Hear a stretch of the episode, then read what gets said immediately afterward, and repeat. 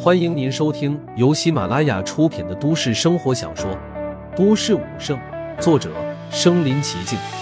制作：庐阳土著。欢迎订阅分享。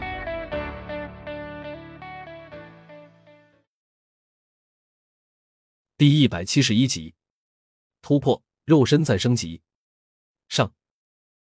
只是他表面上虽然没有什么动作，不过体内的气血之力却在疯狂的运转着。甚至身体的每一个细胞都在疯狂的震动。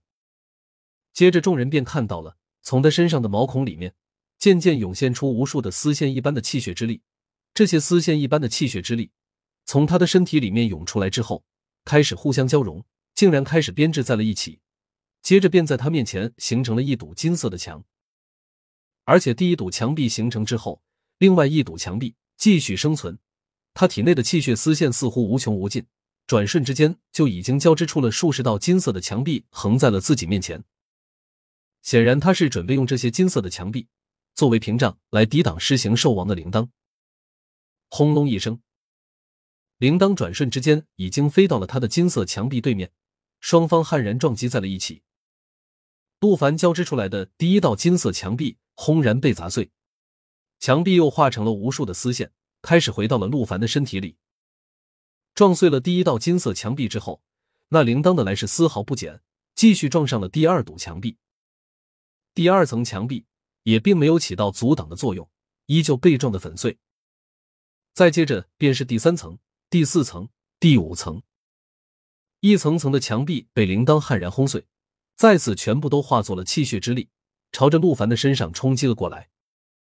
看到这一幕，底下所有的人类和妖兽。似乎都已经忘记了他们正在进行你死我活的战斗，纷纷停住了手，愣愣的看着天空中的情景，都屏住了呼吸，心情无比的激动。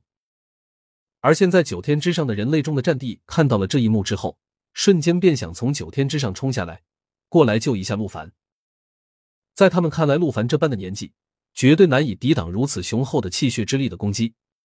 尤其是这些气血之力，更是被那狮形兽王的铃铛击震之后。更是增加了无比强劲的力道，只是他们距离实在是太远，一时之间竟然也无法赶到。接着，在场所有的生灵便都看到陆凡身上的衣服和他的身体竟然瞬间变得如同气体一般，而那金色的铃铛也已经携带着无穷无尽的气血之力，朝着他的身体轰击了过来。虽然陆凡的身体已经化作了气体，不过却还是没有抵挡住这无穷无尽的气血之力的轰击。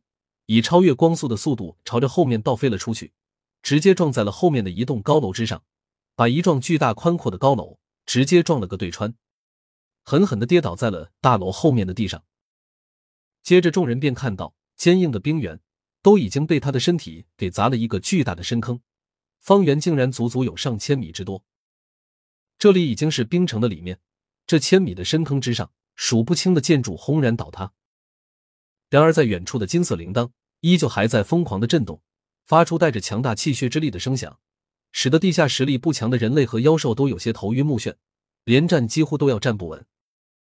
接着，铃铛丝毫没有停留，从高楼被陆凡撞出的大洞里面穿了过来，直接悬浮在了陆凡上空。而且，铃铛在飞行的过程中，体积还在不断的成长着，现在已经变得遮天蔽日，周围的空气和空间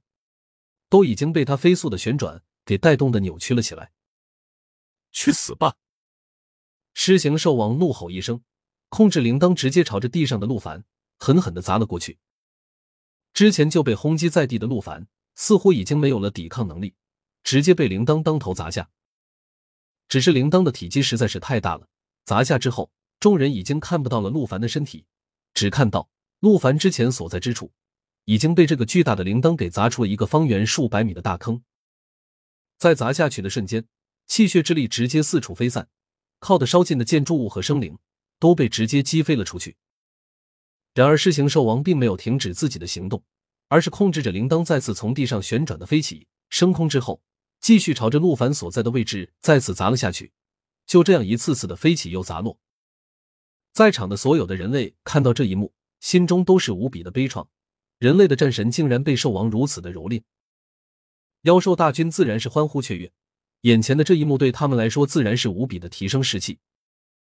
他们也知道，如果能够再次击杀一尊人类的战神，那对于人类的信心将会是一次致命的打击。只是此时的陆凡虽然被一次次的轰击着，但是他的肉身可是拥有这三大圣体，而且还拥有着玲珑骨和玲珑血，已经到达了一种金刚不坏、坚不可摧的境界。像这样的境界，也只有人类之中的战皇以上的级别才能够拥有。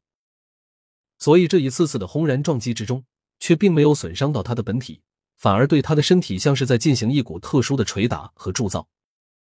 陆凡之所以没有继续闪避，也没有逃走，就是因为在第一次被铃铛砸下之后，他已经感受到了，这铃铛根本没有办法伤害自己的本体，反而对自己的身体有着巨大的好处。这简直是在帮自己淬体呀！在经过了一段时间的打砸之后，看到陆凡的身体竟然并没有遭到破坏，那狮形兽王怒吼一声，手指之中释放出一道金色的光芒，直接作用在了铃铛之上。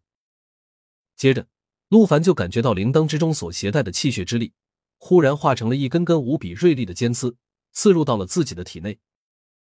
显然是这兽王已经感觉到了这样打砸对自己并没有什么伤害效果，所以开始使用了一种特殊的技能。想让气血之力化成了尖刺，来刺穿自己的身体。